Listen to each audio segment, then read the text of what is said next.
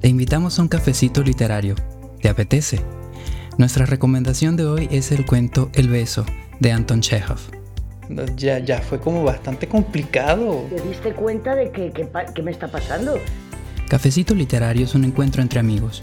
Leemos un texto para luego comentarlo sin nada planificado, sin libreto y sin tanto protocolo. Puedes escuchar en vivo o participar en la lectura de los textos siguiendo el enlace de la descripción. Si no, quédate aquí, lee previamente el texto asignado y pasa un buen rato con nosotros. Así que si estás preparado, que comience la plática. Ay, qué interesante. Viajamos de una manera ah, realmente sorprendente que dices, me voy a la otra. te, hacen sentir como que, ay, ¿a dónde me fui? Estamos hablando como si fuera el metaverso, ¿no? sí, fíjate. Así me lo imagino. Viajando de una sala a la otra. Así es, Alberto. Y bueno, como te podrás dar cuenta, eh, son tan diferentes esta sala a aquella y ambas las disfruto muchísimo. Sonia Bella, buenas tardes, buenas noches, ¿cómo estás? Buenas noches, muchas gracias, todo bien. ¿Qué tal ustedes? Francisca, buenas noches. Hola Sonia, Jare, Francisca, JP, ¿cómo están? Hola a todos. Buenas noches, estimados amigos. Francisca, qué gusto que hayas regresado, que estés aquí con nosotros, me da, me encanta eso. JP, bienvenido, me parece que es la, primera vez que vienes a esta sala, espero que no sea la última y que te unas a nuestro club de lecturas. Bueno, abro mm, los comentarios con el comentario que nos dejó Francisca aquí en el room chat. Ella nos dijo muy descriptivo este cuento. Nos ha permitido transportar, transportarnos a las diferentes escenas, mucha imaginación y creatividad, me gustó. Me dice, nos dice, les pido mil disculpas, me retiro, se me presentó una urgencia con mi madrecita, que es una viejita que me necesita, hasta otra oportunidad. A ver, ¿qué les gustó? ¿Qué, qué les pareció Charo, Sonia, Jare? Pues me parece que es muy, muy, muy descriptivo este Chekhov. Da, da detalles de todo y, y, te hace vivir lo que, lo que te está narrando con todo detalle. Y, bueno, y la trama, la historia, pues es curiosa y está bien porque es un chaval que no ha tenido contacto con mujeres honradas, como dice él.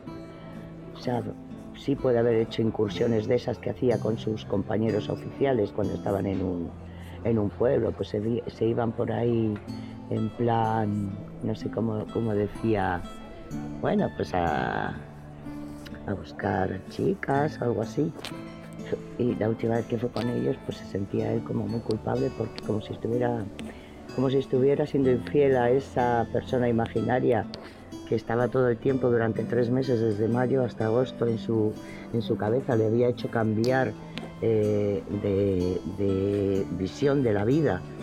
Eh, la emoción y el saberse, el haberse sentido besado y, abrazado por un momento por una desconocida, le hizo pensar que bueno, que por muy bajo y muy encorvado y muy poca cosa que fuera en cuanto a físico, eh, él también tenía ya esperanzas de encontrar lo que otros tenían, eh, aunque no fueran muy parecidos como ocurría con, con las diferentes personas que nos nombra uno que es poco bien parecido, el otro que es un bruto, el otro que es y tal, y sin embargo todos ellos tenían familia. Entonces pues estaba ilusionado porque eso que siempre le había acompañado, ese saberse, saberse o creerse inferior a, la mayoría del resto de, los hombres, de los jóvenes, pues eh, con, esta, con este esta anécdota que le ocurrió pues se le disipó y le hizo vivir de otra manera toda su vida se tiñó con ese sueño y luego con esa esperanza de volver a verla.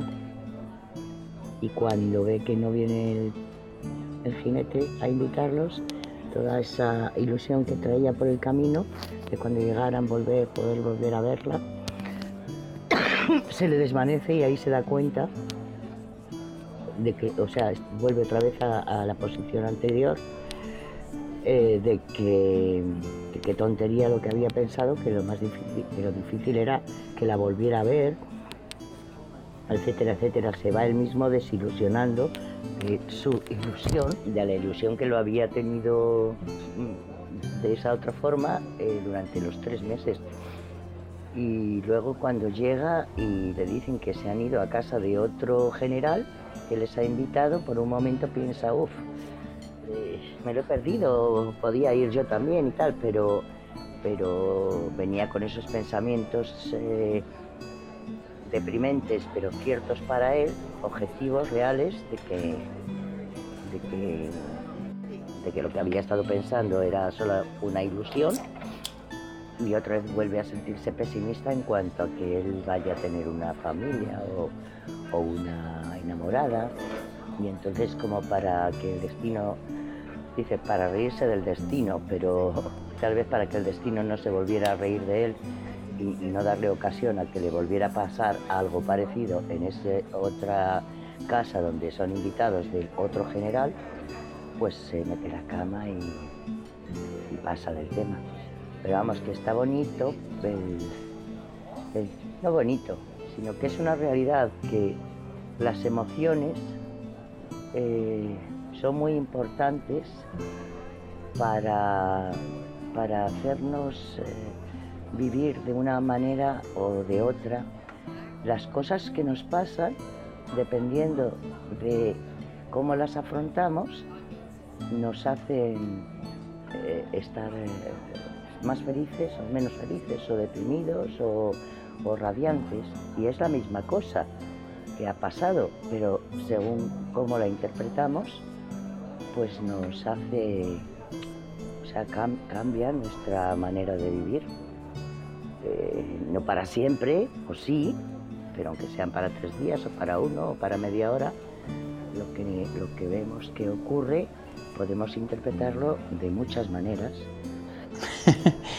bueno, fíjate que en mi caso, eso que me pareció interesante, ¿no? Porque eso lo pensaría, o sea, esa actitud del, joven, quizás la pensaría más en una persona totalmente inexperta con la sexualidad, que, a la cual le parece eh, el contacto femenino algo novedoso, algo nuevo, ¿no? Pero es interesante ver que en este caso él no es que no, no es que no tenga ningún tipo de experiencia, sino que no tiene experiencia, como dice al principio, con mujeres de ese, de ese, de esa posición social.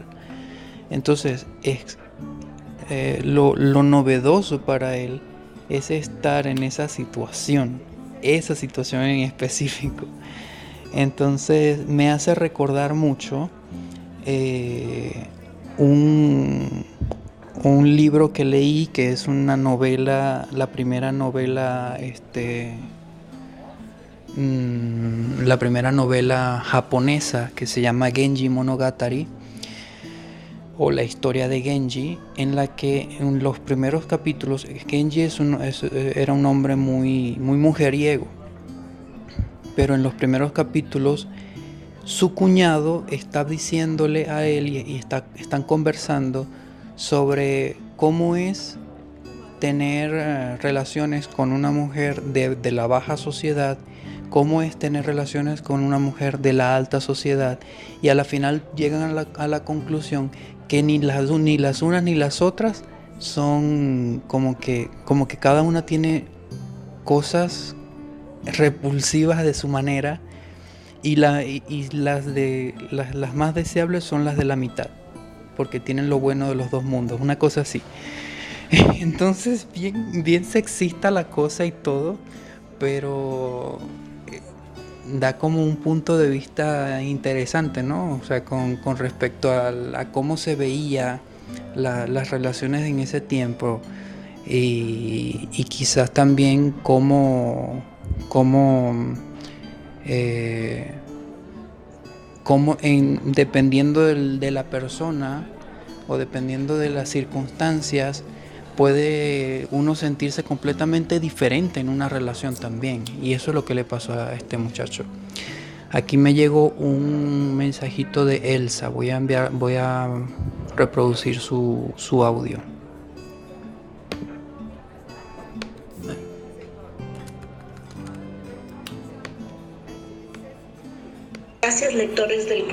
El beso, un cuento que me parece muy descriptivo, utiliza justamente la descripción fotográfica propia del realismo verismo de ese tiempo.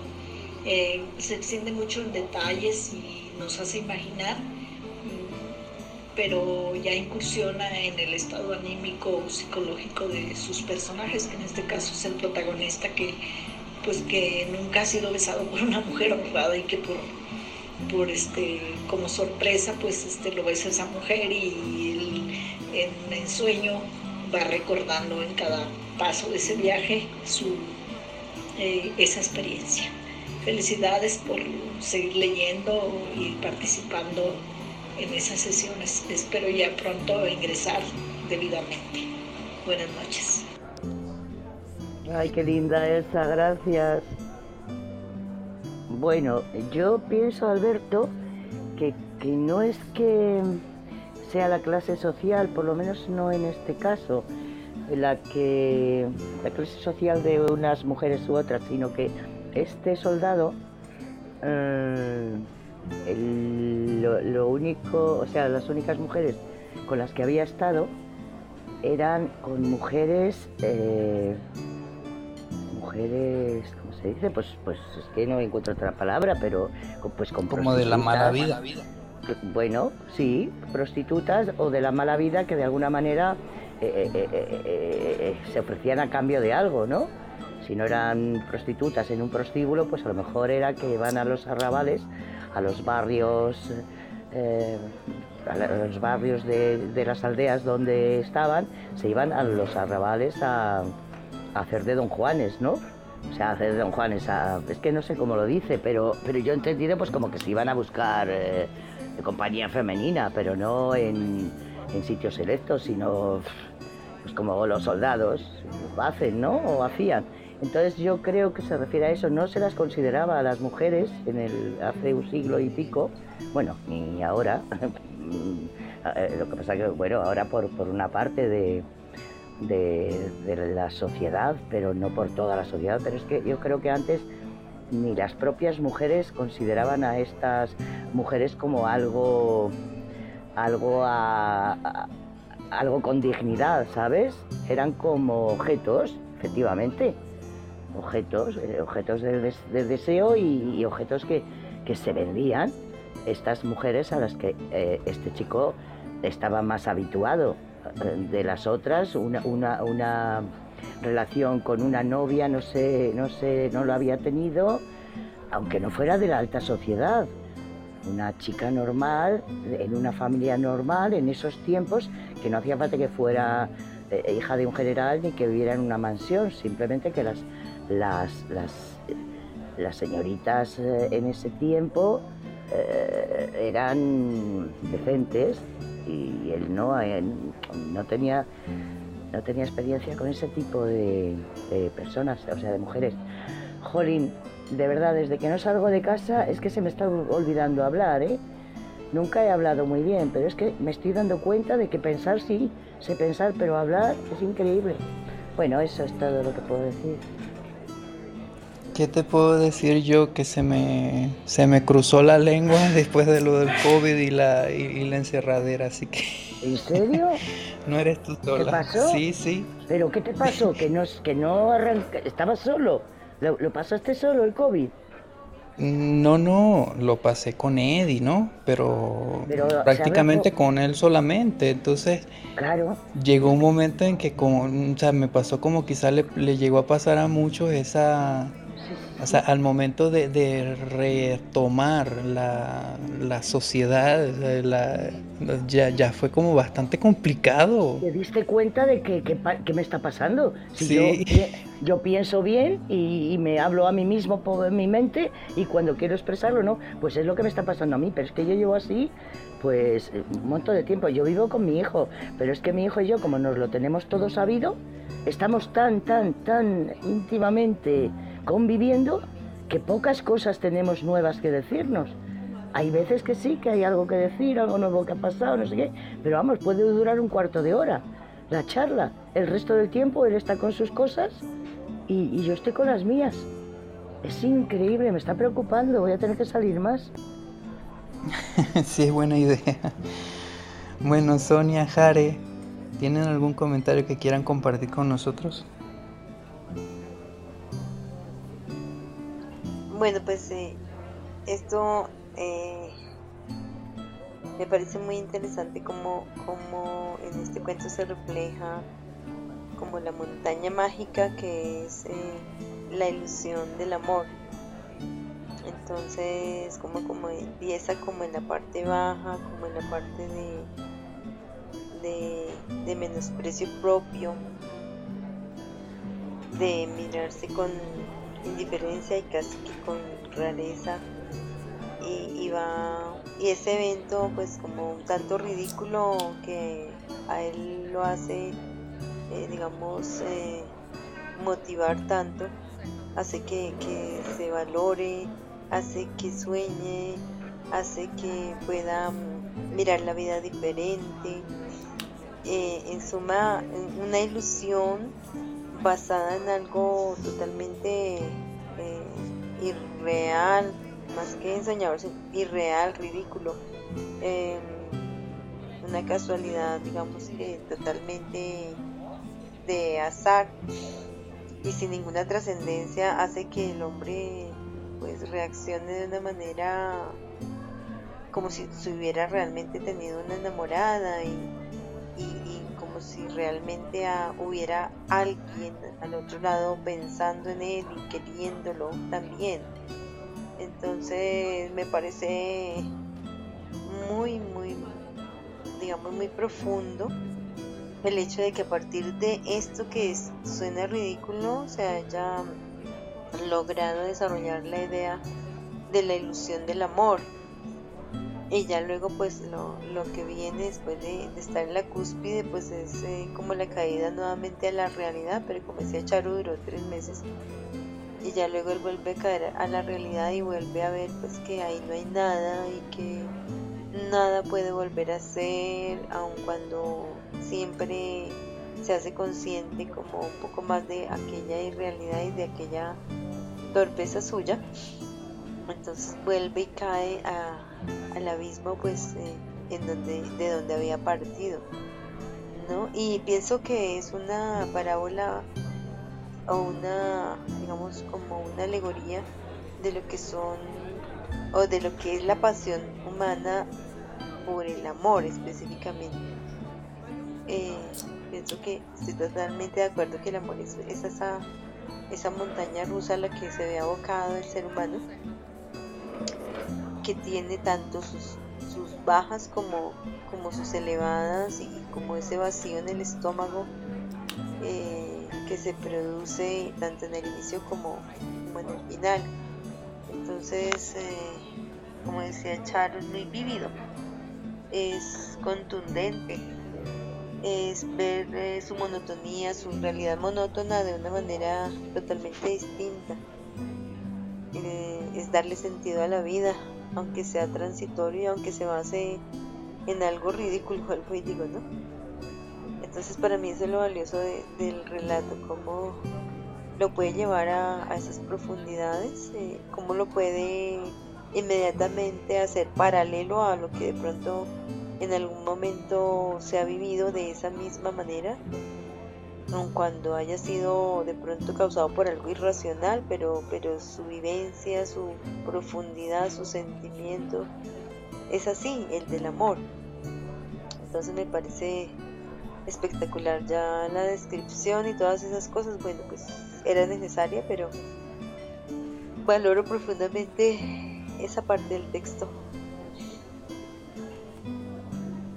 Fíjate que también, eh, también hace reflexionar un poco, al que quiera reflexionar, por supuesto, en cómo lo imposible o lo que parece imposible o lo que parece distante o, el recuerdo del pasado o todo este tipo de cosas, ¿no? hacen que uno se cree una historia en la cabeza completamente distinta a la realidad y crean lo que se llama lo que es la añoranza, ¿no? Y, prácticamente la añoranza es eso, ¿no? Es como una historia, como un cuento o una idealización que es prácticamente lo mismo. Eh, entonces, eh, y cuando, se, cuando, cuando ya llega al lugar, cuando ya está allí, cuando se enfrenta a las cosas, cuando finalmente está en, el, en, frente a la casa, incluso acude a, se acerca al lugar y todo, ya e, es entonces cuando cae en cuenta y dice, pero ¿qué estoy haciendo? Esto es una tontería, viene y dice, ¿no? Este, y también, también rescato mucho esa, este, esta ilustración que, pone con con el río, ¿no?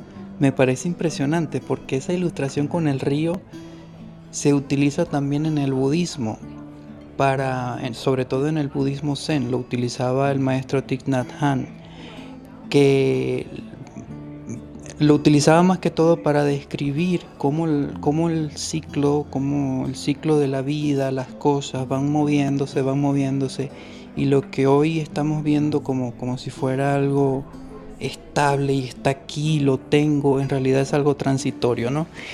Me gustó mucho esa analogía, sobre todo por, porque me hizo recordar ese, ese principio.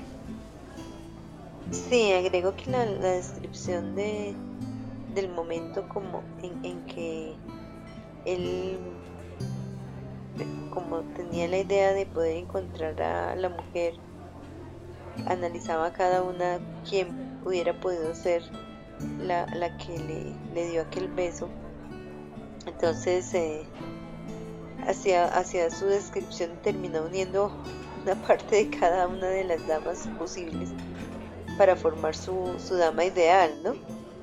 Eh, eso muy bello. Y también hace muy, bastante como las repeticiones de, de cierta ciertas partes hermosas como para profundizar en ellas, como cuando habla de las lilas, de los lirios y de las rosas, ¿no? Y lo compara con, las mujeres hermosas que tiene enfrente y lo repite como tres veces. Y así el, tema de, cruzar por el río eh, cuando habla de, del ruiseñor que primero y luego no. Entonces eh, vuelvo a pasar a recorrer esos mismos caminos. E, esa figura literaria siempre me ha encantado. Y él la utiliza como en unas tres ocasiones y, hace mucho más certero eh, eso que, trata de, hacernos ver, ¿no? Esa, esa magia de, trazar con hermosas palabras la belleza de la naturaleza y la belleza de, de, una estación específicamente, de un momento de, gran sentimiento en, ese personaje. Sí, claro, te permite, mm, te permite imaginarte mucho porque te, da todas las pistas, todos los elementos para, para entrar en esa, en esa fotografía. Entonces, bueno. Bueno, si tienen algún comentario extra, si no, pasamos a las puntuaciones. Yo por mi parte le doy al, relato un 4, porque me parece muy bueno, muy bien logrado, muy bien hecho. Y no le doy 5 porque siento que se extendió como que un poquito más de las rayas con las descripciones. Hubiera sido, hubiera podido estar un poquito más cortito, este, y, quizás así le hubiera dado el 5, pero solamente por ese pequeñito detallito, por, porque lo sentí demasiado extenso dentro de la descripción, es porque le doy eh, el 4. Ah, Sonia, ¿cuánto le darías tú? Hola, yo micrófono. Yo le doy un 4 a veces quisiera comentar que a veces leemos 10 minutos chacharíamos la, el resto de la hora. Me pasó al revés. Leímos, bueno, leyeron toda la hora y apenas nos ha dado tiempo para comentar algo. Sí, fíjate. Es que estaba bastante largo, yo no, no sabía que, que, se iba a extender tanto.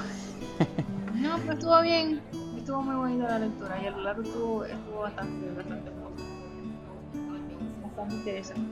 Yo le doy un 4. Yo por las mismas razones que Alberto sea idéntico, idéntico, también le doy el 4. Ok, y Charo. Yo por las mismas razones, idéntico, idéntico a los dos, le doy un tres y medio porque mm, yo no soy muy amiga de las descripciones eh, porque sí.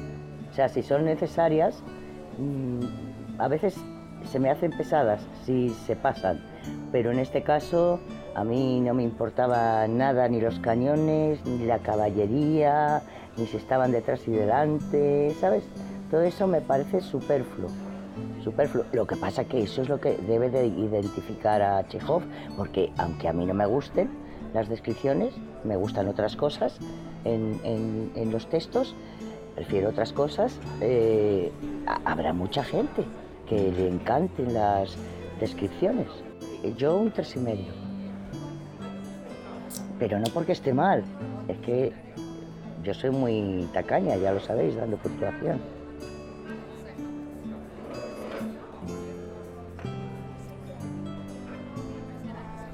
Ok, entonces eh, la puntuación conjunta me da un 3.8. Siento que está bastante bien, me gusta. Sí, está muy bien. Está, está muy bien. Se merece un 4. Está como por. Le podía haber de hecho, más. De hecho, fíjate que está parecido al, al, relato que leímos del baile, que prácticamente por las mismas razones le dimos una puntuación parecida. Así que está bastante, bastante bien. El del baile, ¿cómo, cómo es la cosa? El del baile era el de la, la, niña que le arruina el baile a, la, a los padres. Ah, sí, sí, sí, sí, sí, ya, ya, ya. Sí, es... Muy bueno, muy bueno. De Irene Nemirovsky. Qué memoria tenéis, madre mía, qué envidia. Pero fíjate que te acordaste, Charo. Sí, sí, pero me, alguien me tiene que ayudar, ¿sabes? Pues si no, como, como no me quedo con los títulos ni con los nombres, pues, pues claro, me dicen el baile, pues como si me... Y luego ya cuando, cuando me cuentan un poquito de, de qué va el tema, digo, ah, pues sí, o no. sí, sí, sí. Pero bueno, ahí quedó. Este, el día de mañana tengo planeado, eh, hay un, una película nueva que salió de Netflix, eh, la de El teléfono del señor, no sé qué, Morrison, del, sí, el teléfono del señor Morrison, que es un cuento de Stephen King. Eh, que fue adaptado a película y lo voy a traer, lo vamos a leer desde el día de mañana. Pero ese cuento está bastante largo yo creo que nos va a llevar como tres sesiones o dos, no sé. Ahí voy a ver cuánto, cuánto tiempo nos va a tomar. Pero por lo menos la película está bastante interesante. Vamos a ver qué tal el cuento. Ah, pues muy bien, a ver si le retomo a Stephen King porque, porque llevo muchísimo tiempo sin leer nada de él. Así que mira, para mí es una otra nueva oportunidad. Muy bien, bueno, entonces nos vemos mañana. Cuídense mucho. Bye bye. Feliz noche. Hasta mañana. Abrazos, besos. Abracito, chao. Jare, guapa.